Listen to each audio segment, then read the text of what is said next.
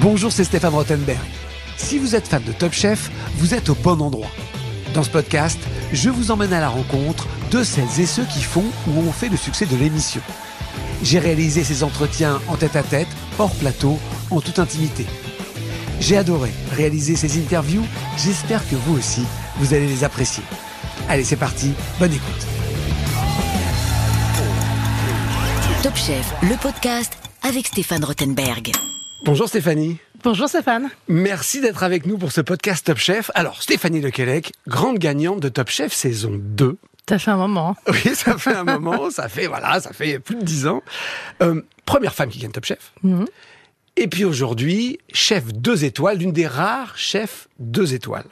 On va parler de tout ça, euh, mais j'aimerais commencer pour cette saison 2, euh, Top Chef. C'était le début du programme, c'était pas encore, allez, si je me permets hein, de, de, de me pousser un peu du col, une sorte d'institution dans le monde de la cuisine, hein, tu, tu confirmes? Ouais, je confirme, je Bon, confirme. On savait pas, on savait pas qu'il y aurait cette belle vie derrière. Ok.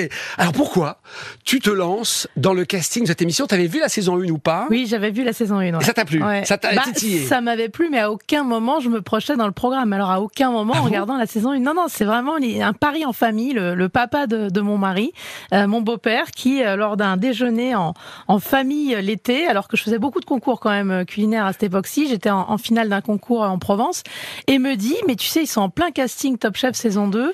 Euh, pourquoi t'y vas pas? Je suis persuadée que si t'y vas, tu gagnes. Je lui dis, mais Jean, euh, je t'adore, mais j'ai vu le programme, c'est sympathique, etc. Moi, j'étais inscrite en demi-finale de meilleur de France à cette époque-là. Je dis, écoute, c'est pas du tout pour moi, c'est de la télé, je suis timide, enfin, c'est pas mon truc. On me dit, tu dis ça parce que t'as peur, etc. Donc, on a parié une bouteille de champagne, mais lui, il en a pas démordu. L'après-midi même, il est allé m'inscrire sur le site. Ça c'est bien. Mais je me suis dit, je suis tranquille, ça reste de la télé, jamais ils vont m'appeler pour un casting, etc. Et pas du tout. 15 jours après, j'avais un coup de fil et l'aventure démarrait. Je me suis prise au jeu. Alors, effectivement, on explique que Top Chef, c'est un concours culinaire. Les concours, c'est une grande tradition dans le monde de la cuisine. On a récupéré quelques codes quand même des concours culinaires. Qu'est-ce qui rapproche Top Chef d'un concours culinaire, on va dire classique, et qu'est-ce qui l'éloigne? très bonne question celle-ci, jamais posée. Euh, bah, Qu'est-ce qui le rapproche? Je dirais qu'un concours culinaire bah, ce qui l'éloigne, c'est que quand même, dans les concours culinaires classiques, c'est très bordé, les thèmes sont très serrés. On peut se Euh, préparer. On peut se préparer d'abord euh, euh, plusieurs jours, plusieurs semaines parfois. Top Chef, on laisse quand même place à la créativité et puis il y a ce- cette instantanéité, c'est-à-dire qu'il faut être bon sur le moment, il faut aller vite, il faut que ça, ça travaille vite, la créativité aille vite dans la tête, donc ça fait appel à, à d'autres compétences, je dirais. C'est un concours de cuisine plus plus. Ça le rapproche de la vie réelle ou ça l'éloigne de la vie réelle? J'ai presque l'impression que ça rapproche presque d'une réalité de restaurant lorsque on est obligé de créer Bah, quelque c'est le coup chose. de feu, en fait, oui, bien sûr. ça. Ça. ça rapproche de la réalité du, du coup de feu d'un service. De, quand il y a une salle euh, de restaurant qui est pleine, il faut prendre des décisions vite, il faut trouver parfois des solutions vite. En tout cas, moi, Top Chef m'aura aussi apporté ça. C'est-à-dire que plus jamais après Top Chef, dans un service, je me suis sentie euh, dépérir, en danger. Après, on reste calme et on trouve toujours une solution. Oui, c'est ça. Le stress de Top Chef, c'est dur de le retrouver dans un... C'est- un... Ça. En tout cas, ce stress-là amène une forme de rodé. euh, rodé et puis euh, ça, ça t'oblige à réfléchir d'une manière différente. Premier jour de tournage, tu t'en souviens ou pas du tout Moi, je m'en souviens très bien. Oui. Ah oui Alors c'était il y a des années. Hein. Sur le quai, sur le quai d'une gare et dans un marché de, de Saint-Germain-en-Laye. Euh, première épreuve, euh, bien sûr. T'es morte de trouille Très, très bien. Bah, T'es mort de froid, t'es mort Oui. de trouille, t'es déjà presque mort de fatigue parce que la première journée est déjà longue et, et ça donne le ton. Et puis, et puis la rencontre avec les autres candidats parce que c'est la première fois qu'on rencontre les autres candidats, qu'on aperçoit les membres du jury. Alors à cette époque-là, faut, faut situer les membres brigade, du jury. Il n'y hein. a pas de brigade. Voilà. Voilà. Donc on est, on est, on est hyper heureux quand on les croise. Donc, euh, donc grand souvenir, bien sûr. Et euh, on se jauge avec les candidats. Il y a comment se passe? Un concours, c'est une compétition. Ah, Donc ça reste une compétition. Voilà. ouais. Donc Ouais. forcément, il faut repérer euh, bah, les, Les rivaux. les dangereux, les dangereux. Exactement. T'avais repéré des, t'avais repéré des, des rivaux Ouais, qui. j'ai rapidement repéré euh, Paul Arthur, euh, Berland, Fanny, Ray. euh, Ray, qui est chef étoilé qui est aujourd'hui chef aussi, étoilé voilà. également, que j'adore, que j'embrasse. Euh, Et qui est venu Voilà, j'avais repéré aussi Pierre Sang pour sa, pour son côté euh, folie et rapidement on comprend que dans Top Chef c'est pas euh, forcément celui qui sur le papier est le meilleur euh, qui va gagner. Ça c'est aussi quelque chose que, j'ai appris dans Top Chef. C'est pas forcément le plus technique, c'est pas forcément celui qui a le plus d'expérience, c'est celui qui va arriver à un moment à ramener un petit peu tout ça, à concentrer tout ça et à faire quelque chose de différent et, d'impactant. Alors c'est le grand paradoxe de Top Chef, mais c'est aussi peut-être ça la compétition finalement. C'est un concours où il y a déjà des, des CV, les candidats ont de l'expérience, un concours de professionnels, mais c'est pas forcément le ou la candidate avec le plus beau CV qui gagne. Comment t'expliques ça? Parce qu'il faut aussi savoir, euh, il faut aussi savoir sortir euh, des codes. Hein, J'ai envie de dire pour Top Chef, il faut ouvrir ses chakras à un moment. c'est ça. Et il n'y a pas que, je veux dire, il n'y a pas que la cuisine et la technique qui compte. Ça fait appel à plein d'autres qualités, à sa capacité de réflexion, à sa capacité de, de synthétiser une émotion dans une assiette, à s'adapter à son public. À, Top Chef, on voit bien, en fonction des défis qui sont lancés, en, en fonction des, des, des gens qui vont vous, vous juger, soient, que ce soit les chefs ou que ce soit euh, des, des, des, gens extérieurs, un public extérieur, il faut s'adapter à son public. C'est-à-dire qu'on peut pas rester sur une ligne de cuisine qui n'est que la sienne. Il faut aussi avoir cette intelligence de se dire, bah, par exemple, quand on a une épreuve pour les enfants, bah, il faut un petit peu sortir de, de son registre. Il faut aller se mettre dans la peau d'un enfant. Donc, euh, donc tout ça, c'est aussi euh, des qualités qu'il faut avoir, je pense, pour aller au bout d'un Top Chef. À l'arrivée, euh, ça va au bout et ça gagne. Ouais. À partir de combien de d'épisodes ou de, de, de, semaines tu t'es dit allez là c'est bon là je peux je peux essayer de je peux essayer de l'emporter? Il a fallu euh, il a fallu d'abord la moitié du tournage pour que je me lâche un peu. Je sais Ah pas oui. si tu te souviens Ah bah, mais euh, j'étais j'étais un peu sur la réserve. Euh, je suis une ancienne timide, je le dis toujours. Un Top Chef m'aura à vie apporté ça, ce, ce côté, ce- cette désinhibition, je dirais. Euh, donc il a fallu déjà la moitié du tournage pour que je me sente bien dans le programme, pour que je me déclic?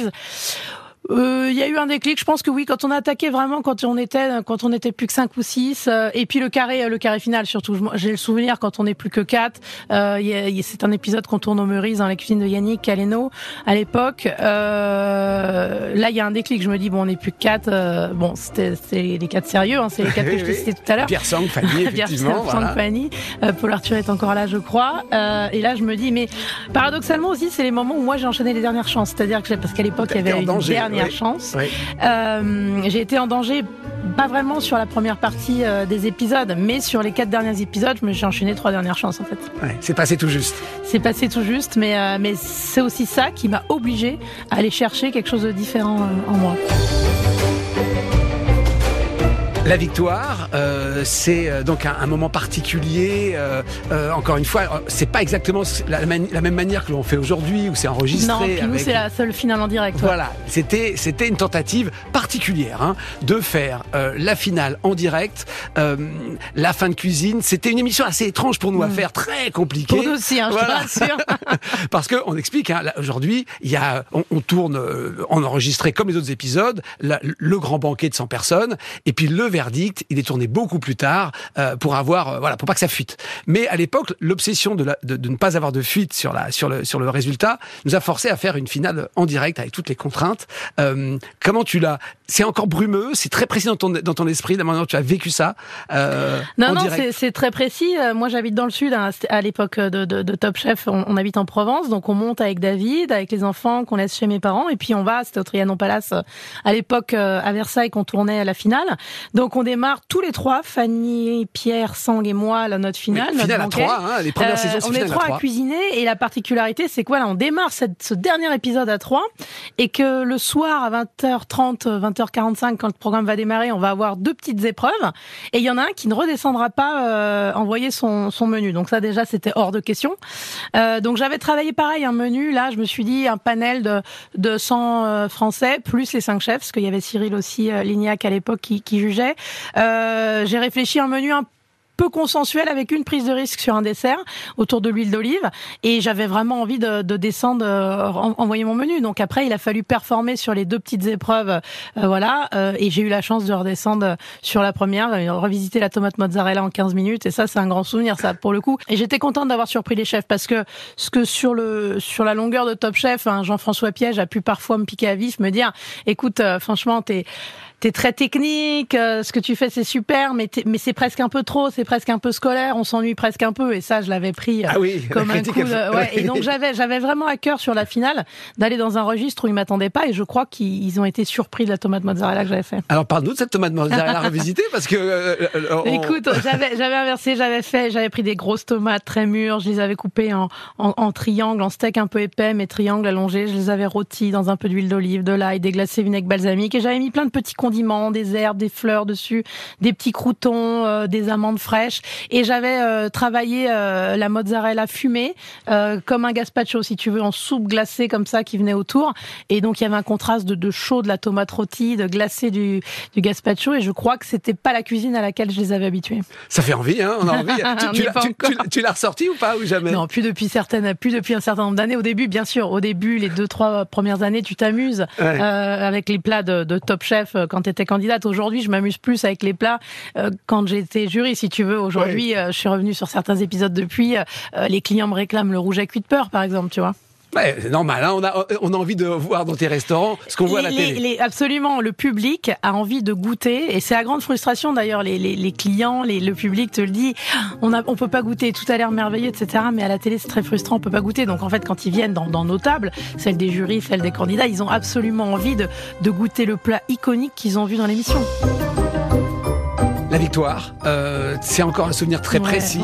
Le moment où on te l'annonce. Ouais, parce que David est à côté de moi. David, c'est mon mari. Il me tient la main. Et puis, euh, et puis d'un seul coup, il voit juste un quart de seconde avant moi s'afficher les résultats. Mais ça se joue un quart de seconde. Et là, il glisse. Et quand on regarde le replay, effectivement, il me dit quelque chose. Alors, il me dit c'est bon, 76-29. Et, et voilà. Et tout de suite, tu l'annonces derrière. Et puis là, c'est énorme. Tu as mis combien de temps à t'en remettre? Est-ce que tu as pensé souvent au quotidien comme quand on gagne une grande compétition, etc. Non, mais tu sais déjà, déjà avant le, avant le, gain de l'émission en soi, c'est la notoriété. Tu sais, c'est comment comment on vit euh, le, passage à la télé. Et encore, euh, la deuxième saison, c'est pas aujourd'hui. Aujourd'hui, c'est, je pense, encore plus violent que ce que j'ai euh, connu moi. Mais euh, mais je me souviens, j'ai un souvenir très précis de la première, de la diffusion de la première émission. Euh, donc c'était le lundi soir à l'époque. Donc il y a la première émission qui est, qui est diffusée un lundi soir et le lendemain je vais faire mes courses euh, à Cannes, tu vois, on, habitait pas loin de Cannes. Et là, le regard des gens dans le, j'étais pas prête en fait à ça, tu vois. Euh, donc c'est surtout de ça que tu, tu mets un petit peu de temps à te remettre, à vivre avec ta notoriété, à t'y habituer, à, à, gérer tout ça. C'est dur pour ta famille parfois. Pourquoi dur euh, Bah parce que d'un seul coup tu leur appartiens plus, ton mari, tes enfants, etc. T'es dans la rue, tu leur appartiens plus pendant un laps de temps. Donc tout ça, faut apprendre à vivre avec. Euh, et puis la victoire, euh, bah la victoire, oui, tu, tu, tu la savoures. T'as plein de choses qui arrivent derrière, t'as plein de propositions. Alors tu tries. Mais tu sais, moi je suis restée un petit peu euh, post-émission comme dans l'émission, c'est-à-dire euh, fidèle à mes valeurs, fidèle et consciente que mon métier c'était de faire de la cuisine, c'était pas de faire de la télé, que la télé avait mis un coup de projecteur sur mon métier, sur l'artisanat, sur ma passion, mais que derrière c'était ça qui allait faire que j'allais durer, tu vois. Donc je suis restée très très fidèle à tout ça. Est-ce que tu as reçu des propositions aberrantes ou ridicules ou euh, marrantes euh? Non, j'ai reçu des propositions financièrement très intéressantes, mais en décalage complet avec ce que j'avais envie de faire. Tu vois, certaines marques de grande distribution, certaines choses. Et moi, j'avais une, une, carrière à, à, construire parce que mmh. j'avais cette envie d'étoile, j'avais ces ambitions-là. Donc, euh, donc, tu préfères dire non? Tu préfères dire non. Est-ce que euh, des gens très célèbres ont voulu que tu viennes cuisiner chez eux, euh, des rois, des reines et des fées, comme dirait Stéphane Bern? Non, je te dis parce que là encore, je pense qu'on est en saison 2 et que la, la réalité post-émission est pas du tout la même qu'aujourd'hui. C'est arrivé saison 3, saison 4, hein, effectivement. Mmh. Le, le, ouais, ouais, je pense que... Alors, il faut rappeler effectivement qu'au début, tu travailles ta formation, pour faire simple, pour faire rapide, c'est au, au Georges V, euh, dans un très beau, dans le restaurant multi-étoilé. des, des étoilés, des, meilleurs de France, voilà. voilà. ça. Ensuite, effectivement, tu as Terre Blanche. Là, c'est là où on te, mm. te, te, te, repère, entre guillemets. Et là, tu vas euh, euh, te retrouver avec une belle proposition à côté du Georges V où mm. tu avais travaillé, au Prince de Galles. Et là commence Stéphanie de Quélec, chef médiatique, dans un grand hôtel. Ça veut dire aussi scruté par tout le monde, les critiques, euh, tout, le monde, tout le monde vient mm. goûter ta cuisine. En plus, tu choisis de faire une cuisine ouverte où on te voit. Raconte-nous un petit peu ces débuts. Euh, je me rappelle être venu dans les premières semaines ah oui, et je sentais une une pression particulière. Hein. Bah, triple pression parce qu'effectivement, tu, tu, ça fait un an, une bonne année que tu as gagné euh, Top Chef. Euh, c'est un peu la proposition de ta vie, le tremplin. J'avais pas 30 ans quand on me l'a proposé. Euh, un un palace de l'avenue Georges V. Je, je, connais par cœur cette avenue pour y avoir travaillé euh, quelques années auparavant. Et puis cette envie, me dire, je peux écrire mon histoire parce que j'ai eu les mains quand même assez libres, hein, effectivement, de réfléchir à la cuisine ouverte, de réfléchir tous les concepts de restauration. Et puis j'étais hyper attendue parce que euh, parce que c'était assez nouveau ces chefs issus de la télé euh, qui d'un seul coup et d'un seul coup on pensait que j'avais eu la place parce que je sortais de la télé et non pas forcément parce que j'en avais les compétences. Alors, j'ai envie de dire, euh, faut, faut être honnête, je pense que c'est un mélange un petit peu de tout Bien ça. Sûr. Parce qu'aujourd'hui, il faut accepter, et ça je le dis toujours, moi, Top Chef, c'est une ligne sur mon CV comme les autres grandes expériences. En fait, ça m'a apporté Ah d'autres oui. qualités, d'autres compétences, et ça fait partie de moi. Donc, euh, donc c'est hyper important dans la construction du, du- des cuisiniers aujourd'hui.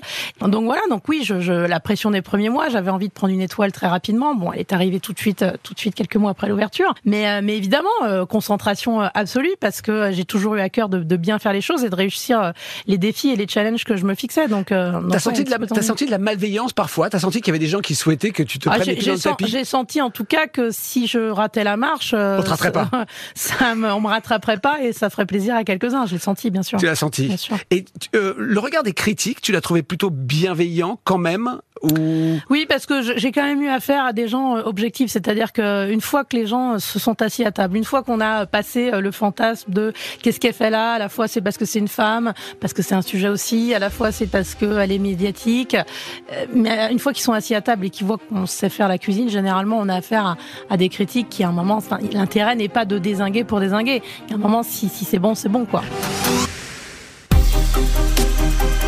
Alors parlons justement des femmes en cuisine, c'est un vrai sujet. Euh, Est-ce que toi, d'autres me l'ont dit ici dans ce podcast, tu as ressenti que c'était plus difficile que pour un garçon de faire sa place ou toi ça a jamais été un sujet? Ça demande un caractère.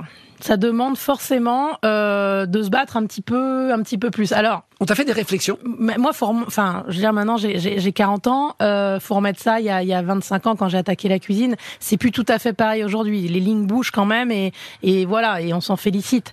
Euh, il y a 25 ans, oui, au début, au début, euh, moi, quand je suis arrivée au Georges V, brigade de 80 cuisiniers, on était deux femmes. Euh, deux Ça paraît commis fou. Hein. deux commis sur 80. Bon, il s'avère qu'on travaillait bien toutes les deux, donc euh, rapidement, au bout de 2-3 mois, passer les blagues un petit peu graveleuses et puis tout le reste, bon, bah après, le travail est reconnu et puis on, et puis on avance, on déroule. Tu as affiché tes ambitions de devenir euh, chef étoilé Non, parce que j'en avais pas à cette époque-là. Enfin, moi, quand je me suis lancée à, à l'âge de 14 ans dans, dans l'école hôtelière et à faire de la cuisine, moi, je viens d'un milieu euh, simple. On n'allait pas dans les étoilés, on allait au restaurant pour les anniversaires, dans un restaurant asiatique que j'adorais à Paris. C'était la sortie. Mais l'étoilé, je l'ai découvert à, à 19 ans. Et l'univers palace et étoilé, je l'ai découvert sur mon stage euh, de BTS euh, au Georges V quand j'ai poussé la porte, la porte du Georges V. Donc avant ça, moi, mon rêve, c'était euh, d'avoir mon petit restaurant en banlieue, parce que je viens d'Anguin-les-Bains. Euh, voilà, une, une espèce de cuisine bistrot, des bons steaks au poivre, euh, des vols au vent, des crèmes caramel, et, ça m'allait bien. Mon ambition cuisine, jusqu'à l'âge de 19 ans, elle est là. Et l'ambition, après, a changé. Il y a eu, il y a eu cette révélation au Georges V, où d'un seul coup, je me suis dit, non, mais c'est ça que je veux faire, en fait. C'est ce niveau-là, c'est cette cuisine-là, c'est cette rigueur-là, c'est ce côté très militaire à l'époque d'une brigade. Alors, j'en suis, suis revenu tout ça, mais, mais en tout cas, à, l'époque, c'est ça qui m'accroche. Et après, à partir de là, tous mes choix, toutes mes décisions, tout ce que j'ai pu faire dans la vie ont été orientés pour un jour arriver à ce niveau-là. Tu obtiens deux étoiles au Prince de Galles et juste après tu t'en vas. Et tu crées ton Ouais, restaurant. ouais. Euh, ça a été un fracas, hein, parce Un que c'est pas ouais, facile. Deux étoiles et pouf, au revoir. euh, Un fracas à tous les niveaux, un fracas pour moi parce que quelque part c'est cinq ans, euh, cinq ans de, de, de- de travail acharné pour arriver à ce Graal des deux étoiles euh, avec une brigade très très impliquée, très investie, et puis l'envie de l'hôtel, du changement de direction, d'orienter la, la restauration différemment, de de plus faire d'étoilés, etc. Euh, sonne quand même un peu comme un coup de massue au prime abord. Et puis très rapidement, euh, je me rends compte que c'est euh, la plus belle opportunité euh, qui soit. Parce que ça, c'est un petit peu quelque chose qui définit ma vie, c'est-à-dire que les obstacles, finalement, je m'en sers, j'essaye de m'en servir comme opportunité. T'aurais pas osé euh, quitter de. bah, euh, probablement voilà. Bah pas non, parce que parce que t'es bien ça voilà. faisait sept ans que j'y étais on avait quand même construit quelque chose j'avais les mains assez libres jusque là en tout cas et puis on avait on avait monté ce, rest- enfin, ce, ce restaurant qui avait jamais été étoilé euh, historiquement hein. le Prince de Galles avait été construit en même temps que le Georges V mais jamais étoilé et nous en l'espace de sept ans on l'emmène à deux étoiles donc c'était c'est quand même extraordinaire. Donc je ne serais pas forcément partie parce que euh, une forme de, de, de bien-être et de confort. Et puis là, je me dis euh, quand même, 37 ans, enfin c'est le moment en fait. C'est-à-dire que je crois que j'ai aussi intimement besoin de, de, liberté et de faire mon métier différemment. Ça, c'est ça, c'est intimement lié à l'arrivée de mon dernier fils Arthur en 2017. Donc je suis encore au Prince de Galles, mais quand même l'idée de me dire les palaces c'était super, ça m'a construit, mais est-ce que je suis encore en phase avec ce pourquoi j'ai fait de la cuisine à de 14 ans. C'est-à-dire que mon rêve de petite fille, finalement, est-ce qu'il s'est pas étiolé? Alors pour un destin extraordinaire. Mais en même temps, est-ce que tu n'as pas perdu un petit peu tes valeurs premières? Est-ce que tu fais la cuisine telle que tu as envie de la faire? Est-ce que tu subis pas un petit peu en n'étant pas chez toi? Toutes ces questions-là se mettent à, à, tourner dans ma tête euh, dès l'arrivée d'Arthur. Et puis, euh, le fait est qu'en 2019, quand, euh, quand l'hôtel souhaite changer la, la, restauration, je me dis c'est une opportunité extraordinaire pour se lancer. Et puis, fort des deux étoiles, quoi. Alors, du coup, tu récupères deux étoiles aussi dans ton établissement. Oui, ce qui n'était pas, pas, gagné. Hein, Ce qui pas gagné. Hein, le, Ça a été un soulagement Le Michelin me l'avait dit, m'avait dit, écoute, euh, on ne sait pas, ce sera peut-être oui. Est-ce que sans la brigade, euh, sans les moyens d'un hôtel, est-ce qu'on est capable Sans les moyens d'un hôtel, sans en, timing si court aussi, parce qu'on a ouvert début octobre, euh, le, Michelin sortait fin janvier. voilà, ce qu'on en est. Donc ça a été. moi, je m'étais mis dans la tête que j'allais repartir à une, ce qui était déjà formidable, et que si on n'était pas maladroit l'année suivante, peut-être on, on, irait à deux.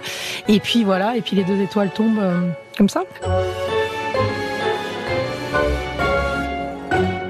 L'avenir, c'est quoi C'est trois étoiles bah ça tu sais tu, tu, tu, sais tu sais que tu sais pas en fait. non l'avenir c'est écoute je suis déjà hyper fière ça fait euh, maintenant trois ans et demi que je me suis lancée, euh, que j'ai ouvert la scène 32 avenue Matignon où on a récupéré, comme tu l'as dit, euh, ces deux étoiles. Bon, entre temps, il y a eu un Covid, il y a eu plein de choses. On a ouvert euh, MAM, qui est notre maison de cuisine dédiée à la cuisine de maison, donc qui est le traiteur.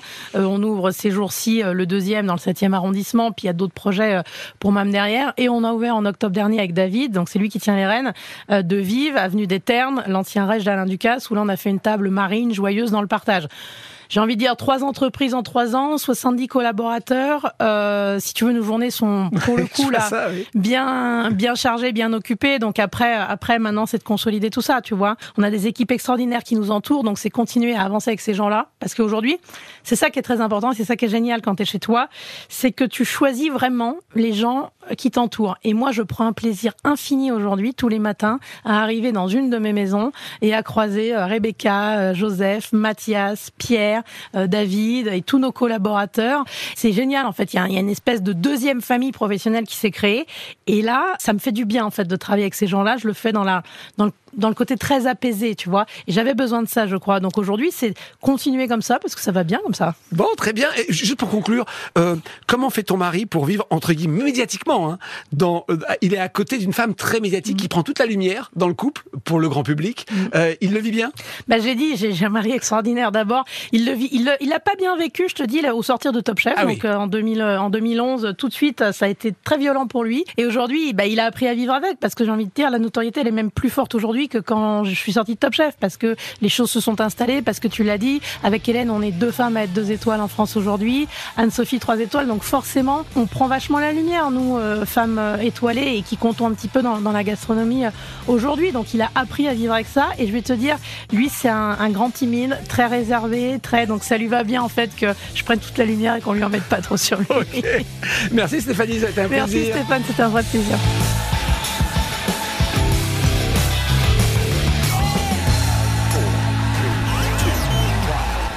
Merci d'avoir écouté ce podcast Top Chef. Pour découvrir tous les épisodes, rendez-vous sur l'application RTL, RTL.fr et toutes nos plateformes partenaires. N'hésitez pas à nous mettre des commentaires et à vous abonner. À très vite.